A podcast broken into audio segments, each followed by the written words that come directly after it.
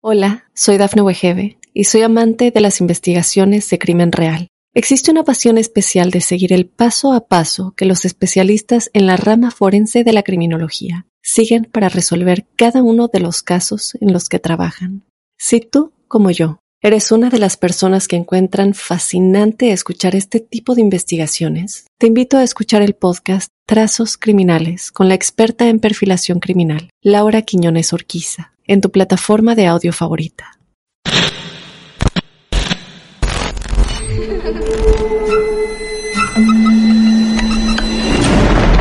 Los seres vacíos nos observan. Hasta hoy se registran muchos reportes de actividad paranormal en él. Veo cosas que no puedo explicar. Hay alguien sentado en esa silla. Está aquí. Misterio está fundamentado en el silencio. Pero ya es hora de hablarlo entre todos. Esto es... Hay alguien en la casa.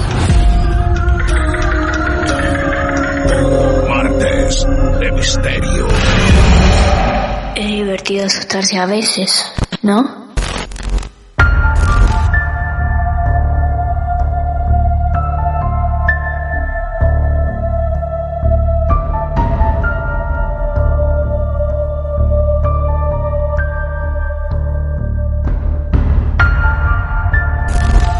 Este encuentro, amigos y amigas, representa una unión de los que nos gusta creer, de este club de amigos de lo esotérico. En Martes de Misterio, otro caso real, porque de esto vivimos, de esto nos alimentamos. Más de una vez seguramente le habrán dicho a alguien de la familia si no tenían historias de horror o de misterio para contarnos. Y hoy vamos a ser testigos de unos cuentos de madre. Para la historia de esta noche vamos a viajar a Colombia. Allí nos está esperando Luisa. Luisa, buenas noches, bienvenida, ¿cómo estás? Muy bien, Martín, gracias. Por acá con mucha ansiedad de contarles esas historias con las que crecí. Bueno, perfecto, mira vos, historias con las que creciste. Hay gente en el mundo que se educa con otras clases de historias, o que van pasando los años y las historias con las que convives son otras. Intuyo que estas van a ser historias extrañas, así que Luisa, bienvenida. ¿Vos de qué parte de Colombia sos? De Medellín, Antioquia. Medellín, bien. ¿Cuántos años tenés? 33. 33, muy bien. De estas historias que vos nos vas a contar, ¿las viviste vos solita, estas historias? No, estas historias me las contaba mi mamá. Ah. Desde que yo tenía por ahí como 7, 8 años, porque a ella le pasaron cuando ella estaba muy joven también. Por ahí 10, 11 años también tendría ella. Bien, muy bien. Bueno, nos vamos a preparar todos y todas. Atentos los oídos, desde cualquier parte del mundo. Imaginariamente vamos todos a viajar a Colombia. Luisa, desde donde vos quieras, podés empezar con tu relato. Bueno, entonces voy a empezar por la que a mí me parecía más horrible, que son las cadenas en la cocina. Cadenas en la cocina. ¡Wow! Sí. Entonces, en esa época mi mamá vivía en una casa en un pueblo que es al nororiente de Medellín. Entonces, en esa casa el piso era de baldosa roja, ¿cierto? Sí. Y entonces ellos algún día se levantaron en la noche muy asustados porque empezaron a escuchar como que alguien estuviera arrastrando unas cadenas y daba la vuelta en una parte de la casa y se devolvía como hasta la puerta. Y lo escucharon varias veces, varias veces, pero obviamente el temor, no, no va a salir a mirar, de pronto fue que alguien se nos entró a la casa. Sí. Mejor quedémonos quietos y mañana por la mañana miramos qué pasó. Claro. Cuando al otro día se levantaron, todo el piso rayado con las cadenas, como si de verdad se hubieran arrastrado algo, pero todas las puertas cerradas, todas las ventanas cerradas, todo cerrado, no había por dónde entrar nadie. Entonces dijeron, no, de pronto fue que algo se cayó, lo que sea, organicemos, mañana volvemos y miramos qué pasa. Wow, escúchame, Luisa, espera, espera, espera, porque lo que estás contando no lo quiero dejar pasar así porque sí. Porque esos ruidos muchas veces no dejan rastros pero vos me estás diciendo que escuchaban arrastrar cadenas y que el piso estaba rayado. Tal cual. Impresionante. Donde la persona o el, donde la persona, espectro, lo que fuera, daba la vuelta y seguía derecho y donde daba la vuelta para volver al punto donde había iniciado. Se veía en el piso físicamente como si hubieran arrastrado las cadenas en claro. la baldosa. Ese piso, para entender un poco entre todos, ese ruido a cadenas o ese piso rayado, ¿era dentro de la casa o fuera de la casa? adentro de la casa. Adentro de la casa. Como, sí, ponte tú, como desde la puerta hasta el último, hasta la cocina. O sea, un tramo más o menos como de 20 pasos. ah, se bien. escuchaba que arrastraban las, las cadenas 20 pasos, llegaban hasta la cocina, ahí se devolv- ahí daban la vuelta y otra vez hasta la puerta, repetitivamente. Y pasó muchas veces después de eso y fue como un tema de, bueno, esto ya está pasando, aprendamos a vivir con esto. Pero Eh. eventualmente en algún punto dejó de pasar. Ah, ahora, tengo una consulta. Nadie quería... Eso siempre ocurría de noche.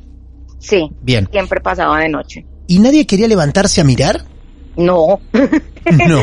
no, Wow. no. Wow. Sí, era un tema muy miedoso, eso les pasó pues a mi, a mi mamá y a sus hermanos acá pues en su casa y era como no, pues esto está pasando, pero no queremos saber qué es lo que está, o sea, pues no me imagino que el susto también de salir y que de pronto ver ahí como algo para, no, no creo que uno esté preparado del todo como para ver eso. Siento que en ese momento yo me haría a la dormida y no, Claro. apague la luz, tapese la cara y si no, no te veo, no me ves. Claro, eso, si no te veo, no me ves. Qué imagen esa, ¿eh? Luisa, ¿vos ahí cuántos años tenías?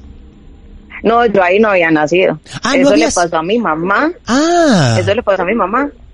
bien. Eso le pasó a mi mamá cuando tenía nueve años. Pero, es decir, a mí me han gustado las películas de terror toda la vida. Entonces era como, le gusta, venga, yo le cuento lo que es de verdad. Claro. Y entonces me empezaba a contar esas historias y básicamente con eso yo crecí. o sea, a mí no me contaban historias de princesas y de reinas, sino de espantos. Básicamente. Mirá qué bárbaro. Esa historia ocurría en la casa de tu mamá, cuando era muy pequeña, cuando tenía nueve años. nueve años. Nueve años, bien. Y eran historias que te contaba tu mamá para decir, bueno, ¿no te puedes dormir esta noche? Vení que te voy a contar historias de terror reales. Sí, como que, venga, yo le cuento algo que sí le va a dar miedo de verdad. Qué bárbaro, qué bárbaro. Bueno. ¿y cómo siguen esas historias? Me encanta, me encanta el encuadre que tiene este capítulo de Martes de Misterio, donde conocemos historias reales de la mamá de Luisa, que le contaba a Luisa de pequeña. Qué increíble, pero historias reales que ella vivía, impresionante. Y después, ¿cómo siguen estas historias? Entonces, lo otro es en la finca. Entonces, en esa época, pues en los pueblos y en los corregimientos no había pues luz, no había electricidad, mucho menos habían carros, entonces esto tenía que ser a caballo.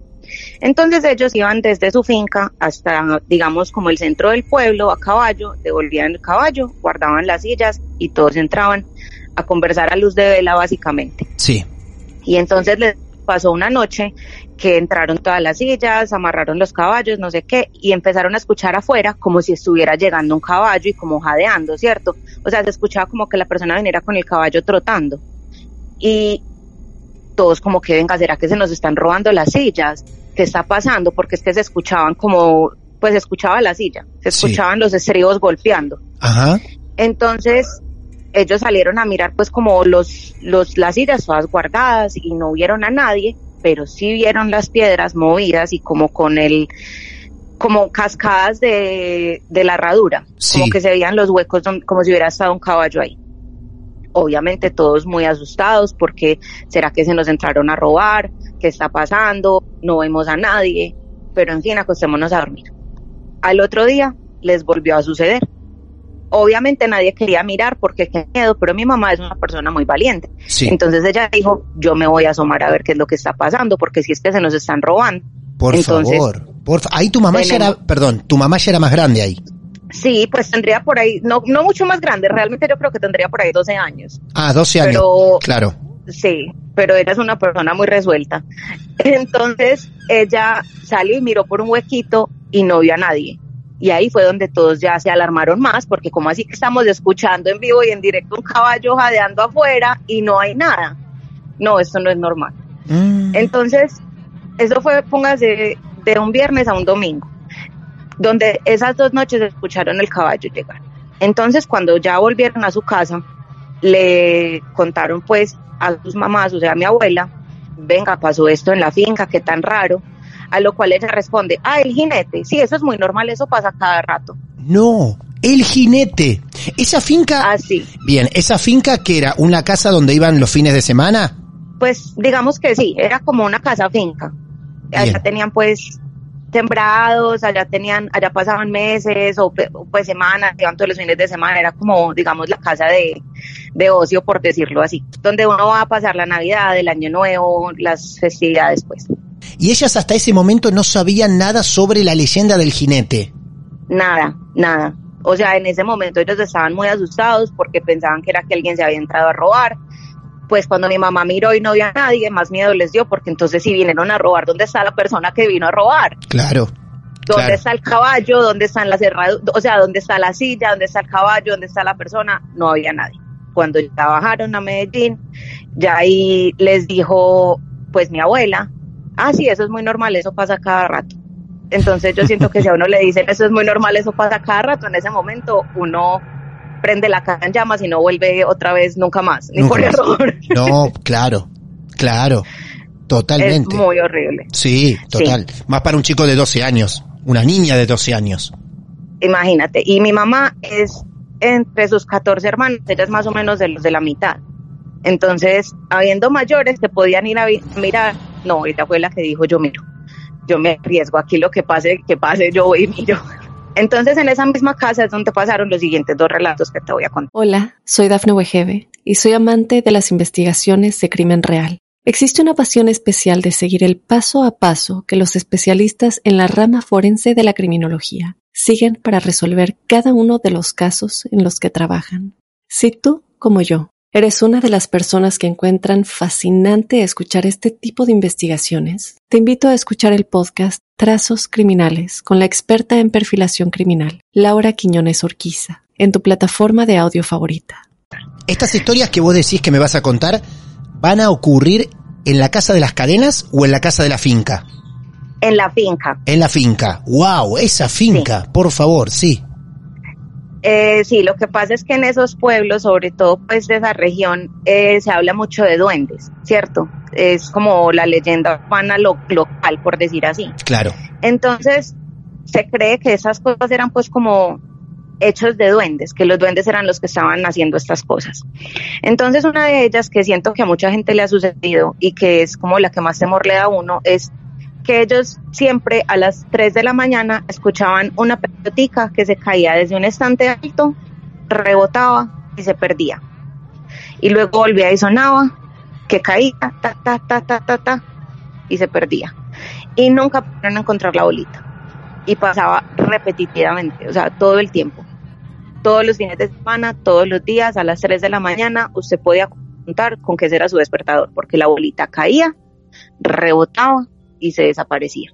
Entonces ellos estaban en unas vacaciones como en diciembre más o menos, todos en la finca, junto con la empleada, pues, o la nana, digamos, y todos se acostaron a dormir, dijeron buenas noches, ya no hay luz, ya no hay nada que hacer, ya hablamos lo que teníamos que hablar, hasta mañana, nos vemos a primera luz del día. Cuando a eso cerraron ventanas, puertas, todo, con, pues todo se cierra desde adentro, con aldaba, con candado, con de todo, porque precisamente para que nadie se vaya a entrar. Cuando a las 3 de la mañana o 4 oyen un alarido, como de una persona herida. Entonces todos se levantan muy asustados. ¿Qué pasó? ¿Qué es esto? ¿Qué, ¿Quién está gritando? Y empiezan a ver que falta una persona y es la nana. Cuando todos abren las ventanas, se abren las puertas, empiezan a buscarla desesperados, cuando en una, en un morro, como al frente de donde estaba la finca, estaba la señora, sentada en la manga gritando, como una loca. ¿Sentado en dónde, perdón? O sea, ponte que está la casa y al frente hay como una loma, como Sí. un morro, un- una montaña. Una montaña, claro. Para llegar desde la finca hasta allá había que cruzar una quebrada y la señora estaba allá, sentada a los gritos porque ella no sabía cómo había llegado allá. Entonces No. esta noche había una luna, sí, todas las puertas cerradas, tuvieron que abrir candados para salir. Y esa señora estaba sentada allá y nadie supo nunca cómo llegó allá. Esta señora, ustedes les dicen la nana, es la abuela. No, es la, la señora del servicio, pero Ah. la que también cuida de los niños es como la nana. Bien, la señora del servicio, claro. Ella, ella estaba dentro de la casa con todos. Esa noche cierran. Sí, todas puertas y ventanas. todas las- Claro. en un cuarto donde ella estaba durmiendo con tres personas más y ninguno se dio cuenta que ella se salió. De golpe en la noche empiezan a escuchar estos quejidos, alaridos o llantos, lo que sea, Sí. que venían de esa loma, de esa montaña, como vos decís, ¿no? Venían de afuera. Claro. Sí, venían de afuera. Todos muy asustados, ¿qué pasó? ¿Quién está gritando? ¿Qué habrá pasado? Cuando todos empiezan a despertar y se dan cuenta que ella no está. Y es donde todos los, las personas que estaban en el cuarto con ella se quedan como, espéreme, pero ¿cómo así? Ella, ¿cómo salió y no nos dimos cuenta? Claro. ¿Cómo salió y cerró el seguro que está por dentro de la casa? ¿Cómo salió y cerró las ventanas que se cierran de por dentro de la casa? Nadie nunca supo, pero apareció allá sentada. Casi no son capaces de ir por ella porque había que cruzar pues una quebrada, digamos, pues complicada y lograron ir por ella, la trajeron, la calmaron, le preguntaron usted cómo se salió. No sé, yo me acosté a dormir y me desperté allá. Entonces, lo que cree, pues, digamos, la gente donde es, pues, ese, donde es esa finca, es que hay un duende que la sacó de la casa. Ella no recuerda nada. Nada, Nada. nada, cero, nada. Ella nunca, o sea, después mucho tiempo le preguntaban como, pero venga, ¿qué fue lo que pasó ese día? Y ella decía, ves que yo no sé, yo no sé, yo cómo amanecí allá, yo no sé yo cómo salí, porque no sé ni por dónde salí, todas las ventanas cerradas, todas las puertas cerradas, yo no sé cómo llegué allá. Y fue un tema pues como de mucha conversación con ella y con la familia, porque era como esa intriga de qué pasó, esto no lo podemos explicar, esto es como, ah, sí, esto que pasa siempre. No, esto es algo que pasó esa vez y no volvió a suceder más. Y fue como muy impactante porque imagínese uno acostarse con toda la gente en la casa muy bien y muy tranquilo y levantarse a las tres con un grito Claro. de susto, de miedo y pues una persona por fuera de una casa que uno mismo cerró. Es impensado. Entonces eso fue algo, pues, eso es una de las historias que mi mamá me ha contado que más miedo me han dado porque Claro. no tengo seguridad de que si yo me acuesto a dormir en mi cama me voy a levantar en mi cama. Claro. Totalmente. Claro, total. Total. Qué desesperación. No, pues y lo miedoso es que ella, por ejemplo, cuando la encontraron no estaba ni con el vestido mojado, ni los pies mojados, nada. Entonces es lo que genera aún más duda, porque como cruzó ese, ese pedazo de quebrada y no se mojó. Claro. O Claro. sea, fue como que las depositaron allá. Plin, téngase ahí, la soltaron allá. Es impresionante. Eh, me llama mucho la atención que sean historias que a vos te hacían bien o que querías escuchar cuando eras pequeña y que las recordás tanto porque esto te lo contaba tu mamá cuando eras muy chiquita, ¿no? Básicamente, pues como que son cosas que se me quedaron mucho. Yo nunca aprendí a tener miedo a las películas de terror porque siento como que si a uno le pasan esas cosas es mucho más miedoso. Es impresionante. ¿Hoy dónde está tu mamá? ¿Vive con vos? Sí, nosotras vivimos juntas. Ah, vive con vos. ¿Tu mamá sabe que estás contando estas historias? Sí, yo le dije a ella que, pues porque nosotras escuchamos el programa de ustedes juntas, entonces yo le dije, deberíamos contarles las historias tuyas. Y bueno, pues yo les escribí y con mucha ilusión de que sí les pudiera contar, porque son cosas que a mí me marcaron mucho, sobre todo el tema de las cadenas, porque uno levantarse y encontrar evidencia física de algo espectral es muy aterrador. Claro. Y pensar que una persona de nueve años se va a levantar y va a ver eso en el piso de su propia casa, hombre, pues eso siempre es como muy impactante. Entonces yo le decía, era muy bueno poder compartir eso porque son cosas muy interesantes que pues a todos tenemos nuestras historias, a todos nos ha pasado algo, pero qué bueno compartirlas. Luisa, me voy a abusar de tu confianza. Vos las contaste bárbara las historias, nos, nos metiste dentro de cada situación, pero es muy tentador para mí tener a la protagonista ahí cerca tuyo. ¿La podemos invitar un segundo? Sí, sí, claro, dale, ya está acá conmigo. Perfecto. Ya ¿Cómo se la llama? pongo. ¿Cómo se llama tu mamá? Gladys. Gladys. Bien, vamos a hablar con Sí, Gladys. A ver, adelante, por favor. Buenas tardes, Martín, ¿cómo está? ¿Cómo le va? Pero ¿cómo te va Gladys? ¿Bien? Y aquí viva todavía, que es mucho cuento. Bien. Sobre todo dada la edad. Dada Claro. la edad. ¿Cuántos años tenés? 79. 79 años, Gladys, con nosotros, charlando la protagonista de estas historias que nos acaba de contar Luisa. Gladys, qué, qué cosa de loco tener una niña que le guste escuchar estas historias. Pues yo creo que eso debe ser que le viene por, por los genes, porque a mí también me encantaban las historias de esas. Le cuento que en, cuando tenía nueve, diez años o tal vez menos, había un programa en la radio que se llamaba apague la luz y escuche. Wow. Y ese, y ese programa era por la noche, a las 8 de la noche. Y yo entraba a una habitación sola y apagaba la luz para escuchar. El, el, el, el narrador hablaba en estos términos. Apague la luz y escuche. Qué maravillosa es la radio. Qué maravillosa es la radio, Sí, por eso nos y entonces, encanta. em- Y entonces empezaba uno a oír los pasos, tan, tan, el ruido de la puerta, todo eso. Claro. Entonces a mí eso me, me, me gustaban, pues yo, a mí me ha gustado. Y estas historias, pues a ella le impactaron mucho, a mí me parecían como casi que normales. Claro, Por, claro. ejem- por ejemplo, lo que ella, eh, el cuento de las cadenas era, era muy, muy, muy extraño porque en realidad era siempre a la medianoche más o menos y se oía que, que, la- que alguien caminaba arrastrando cadenas. Claro. Alguien caminaba arrastrando cadenas. Y yo alguna noche quise salir de la alcoba para mirar y, y mi mamá me lo impidió. No, no, no, no, que, que, que va a salir, quién sabe qué será. Bueno, esperemos a mañana. Entonces a mañana es que vimos que la, una rueda está visto que cuando uno gira sobre el mismo eje, el, el talón deja una ruedita, ¿cierto? Claro, total. Entonces, eh, eso quedaba ahí en la puerta de la cocina y en la puerta de la casa. Y por todo el corredor, todo el trayecto, la- las- los rayones como de las cadenas. Y eso fueron varias veces y nunca pudimos saber ni cómo, pues, cómo dejó de, de pasar y cómo empezó tampoco, no. Nunca pudimos saber eso. Hola, soy Dafne Wegebe y soy amante de las investigaciones de crimen real. Existe una pasión especial de seguir el paso a paso que los especialistas en la rama forense de la criminología siguen para resolver cada uno de los casos en los que trabajan. Si tú, como yo, eres una de las personas que encuentran fascinante escuchar este tipo de investigaciones, te invito a escuchar el podcast Trazos Criminales con la experta en perfilación criminal, Laura Quiñones Orquiza, en tu plataforma de audio favorita.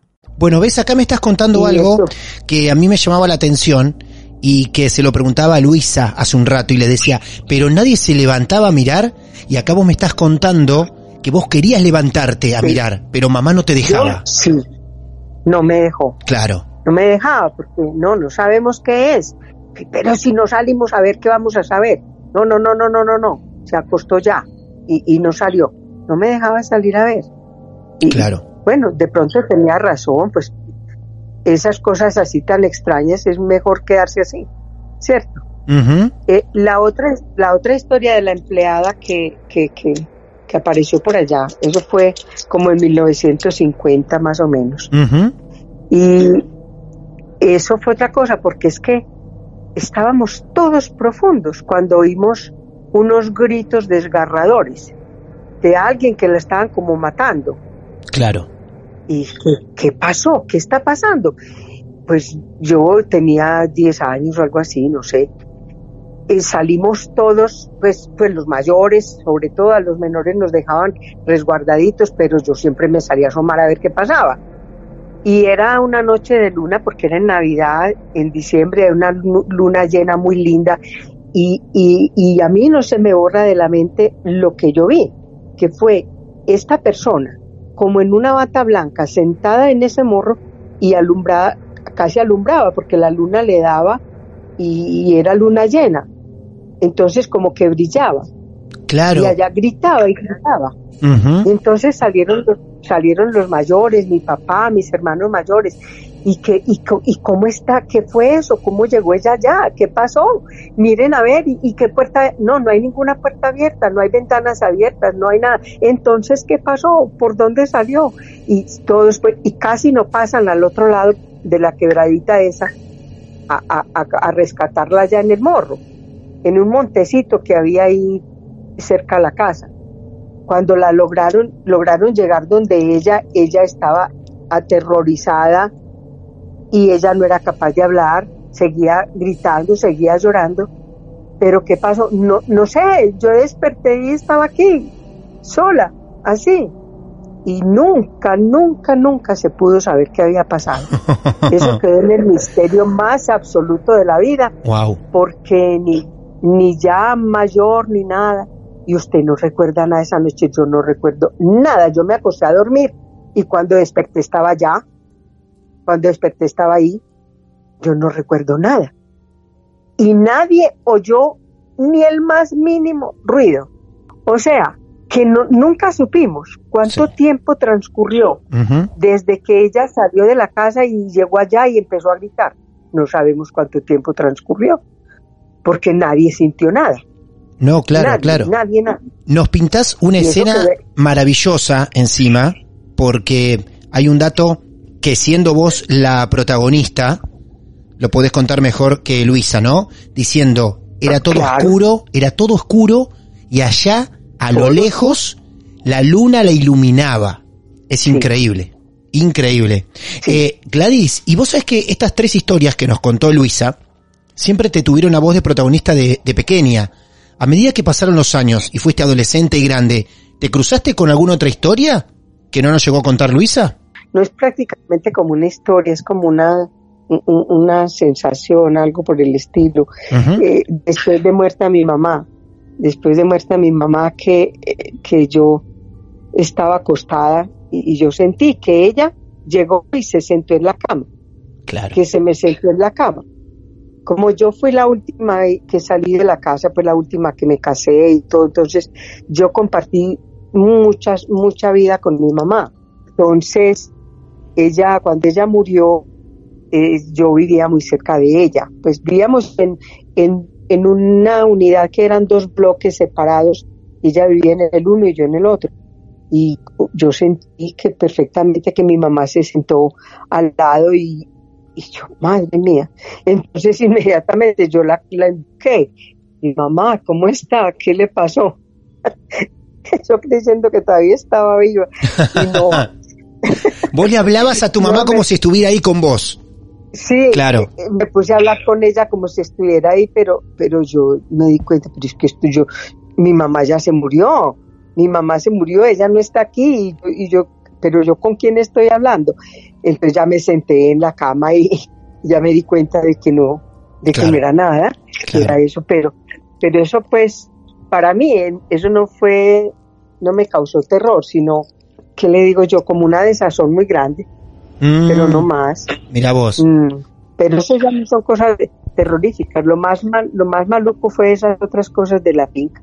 Y lo del caballo, ¿no? Es que el caballo usted se alcanza a imaginar uno a las 11 de la noche sentado o conversando a la luz de una vela y sentir que llega un caballo a todo galope al frente de la casa en un empedrado y enseguida siente uno que alguien se baja del caballo y coge una silla y, choca los, los estribos, se van a robar las, sillas, se las van a robar. Y no, no, no, no salgan, no salgan. Pero, pero, ¿qué ves? ¿Qué pasó? Hay que mirar a ver. No, no, no, no, no. Pero ¿cómo así? ¿Y si no sabemos quién es? No, pero yo voy a salir, yo voy a asomar. No, que no, que no, que venga. Entonces vamos. No, las sillas están aquí, entonces, entonces quién sabe quién es. Espere, yo miro. Entonces yo abro una endijita de la puerta y eran, e, esas, esas cosas ocurrían en noches de luna llena. Claro. Abro yo la andiquita de la puerta y no veo nada, nada, alumbrando la luna como si fuera el sol, y nada. No, no, no, no, pero no salgamos, no salgamos del todo, mañana miramos a ver. Sí, al otro día miramos, estaba ahí eh, eh, las huellas como de las herraduras y todo eso, no, nada más. Y llega un, y llegamos aquí a contarte a lo que nos pasó esto. No, eso es muy común, eso pasa cada rato allá, se oye eso. Ese, eh, allá, lo pusimos el jinete de la noche. Ah, mira, mira, mira, el jinete de la noche. Así le dieron e, ese nombre, lo denominaron así. Mi familia, mis hermanos, mi mamá, yo no sé quién. En todo caso, así lo denominaron los que conocían y los que sabían de que eso ocurría allá. Claro. ¿Cómo le parece? ¿Mm? Qué bárbaro. Qué, qué bárbaro. No, no, no. Lo que, algo que quiero destacar en este relato de tu parte es que son historias de muchos años y nos diste dos o tres puntos en el cual nuestras, nuestras cabezas, nuestra imaginación, se siente en la obligación de pensar el momento y pensar las características del entorno. Hablo de no existía la luz eléctrica como para decir voy, prendo una luz y se enciende un reflector de mil watts para iluminar toda la parte del campo. No, no, luz a la luz de la vela, a la luz de la luna. Ambientes que todavía son más oscuros que en la actualidad. Claro. Claro. Sí, señor. Por eso el miedo, el no te asomes, no, guarda, no se ve bien afuera. Imagínate que estás a la luz de la vela dentro de la casa y escuchás un jinete fantasma que hay afuera. Claro, todo asusta mucho más que si ocurre en la actualidad. Es muy claro. Pero sos, sos muy valiente, Gladys, porque me doy cuenta que eras la primera que quería salir a mirar. Y es que, de hecho, Martín, yo, yo tengo una, eh, esto ya como anécdota diferente y entre paréntesis, que no hace parte de esos relatos, estando en la universidad, en un cuarto piso, sentí un choque en la esquina de, la, de, la, de la facultad y en 10 minutos yo estaba al pie del choque recogiendo la persona accidentada. Nadie había sido capaz de cogerla. Yo la cogí, pedí agua para ella, una señora. Efectivamente, ella murió llevándola para la clínica. Pero, pero eh, eh, esa es mi personalidad. Yo siempre quiero llegar a ver qué pasa. como, como saber de primera mano las cosas no esperar que, no esconderme y esperar a que me las cuenten, no, yo quiero saberlas de primera mano, es como hace parte como de mi personalidad. Claro. Bueno, Gladys, hemos sido todos testigos, como tu hija también, de los cuentos de misterio de mamá. ¿Eh? Todos también escuchamos tus historias reales y te agradecemos porque eh, que te hayas prestado un ratito para charlar con nosotros y darnos más detalles de los que nos contó Luisa para nosotros es un placer. Así que muchísimas gracias, Gladys. No, yo los felicito por el programa. Es excelente, me parece maravilloso. Ok, ¿le paso a Luisa o qué? Sí, claro. Quisiéramos hablar con Luisa para despedirla. Así que muchas gracias por tus palabras. A ustedes también. Dios los bendiga. Ahí estaba Gladys. Entonces, la mamá de Luisa. Bueno, Luisa, muchas gracias también por todo, por escribirnos, por contarnos las historias de mamá y por traernos a mamá también. No, claro que sí, ella es una persona, como les contó, pues muy resuelta y muy valiente. Yo no hubiera sido capaz de presenciar nada de lo que a ella le pasó. Pero son cosas con las que yo crecí que me parece bacano compartirlas. Luisa, muchas gracias. Un beso grande de Argentina y desde todo el mundo hacia Colombia. Gracias. Ay, muchas gracias, lo mismo. Adiós, hasta luego. Y ahí fueron entonces los cuentos de misterio de mamá, de mamá Gladys. ¿Y cuántos pueden llegar a sentirse identificados, identificadas con estas cosas que de pequeño dicen, cuéntenme historias, pero que generen miedo? Y ahí estaba Gladys mamá con sus historias reales. Si vos sos mamá, papá, abuela, abuelo, seas lo que seas, mientras tengas una historia real para contarnos, aquí vamos a estar. Nos podés seguir en nuestras redes, arroba martes de misterio en Instagram, en Facebook, en Twitter. Nos podés enviar un correo personal, martes de misterio arroba gmail.com. Y como siempre decimos, te invitas a nuestro club de amigos del misterio para contar tu historia. Mi nombre es Martín Echevarría y en un rato, en días, en cualquier momento, traemos más historias para todos ustedes. Muchas gracias lo más alucinante que le pasó al miedo en los últimos tiempos. Martes de Misterio. Hola, soy Dafne Wegebe y soy amante de las investigaciones de crimen real. Existe una pasión especial de seguir el paso a paso que los especialistas en la rama forense de la criminología siguen para resolver cada uno de los casos en los que trabajan. Si tú, como yo, ¿Eres una de las personas que encuentran fascinante escuchar este tipo de investigaciones? Te invito a escuchar el podcast Trazos Criminales con la experta en perfilación criminal, Laura Quiñones Orquiza, en tu plataforma de audio favorita.